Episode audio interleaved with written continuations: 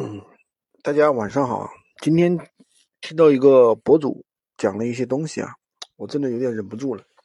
他讲了什么呢？他说：“呃，做闲鱼你不需要养号，你看我这个号我没有养，然后的话照样出单。但是你知不知道做闲鱼有人不养号，号直接被封掉了；不养号直接去发产品，结果号被封掉了，对吧？”这个是在我们的两万人的社群里面真真实实出现的。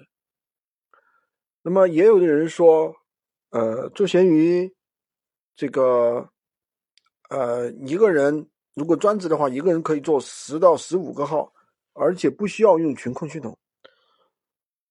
我不知道这些人出于什么，出于什么想法啊需要这样去讲。你想想啊，你有十个到十五个。这个闲鱼号，那你就十个到十五个手机。那如果说这十个闲鱼号哪天突然同时响了，那我请问你，是哪个闲鱼号？你去分辨是哪台手机呢？你去回是哪台手机呢？对不对？所以说，这些人啊，我觉得就是为了博流量啊，宣传一些错误的知识，实践出真知，自己去想一下嘛，这个道理很简单呀。对不对？你你自己你自己品，你细品一下。那还有人说，呃，你做闲鱼你要实拍图，那么你首先呢，你去把那个商品买回来，对吧？花个二三十块钱，你二三十块钱都舍不得的话，你闲鱼也别做了。那我觉得怎么说呢？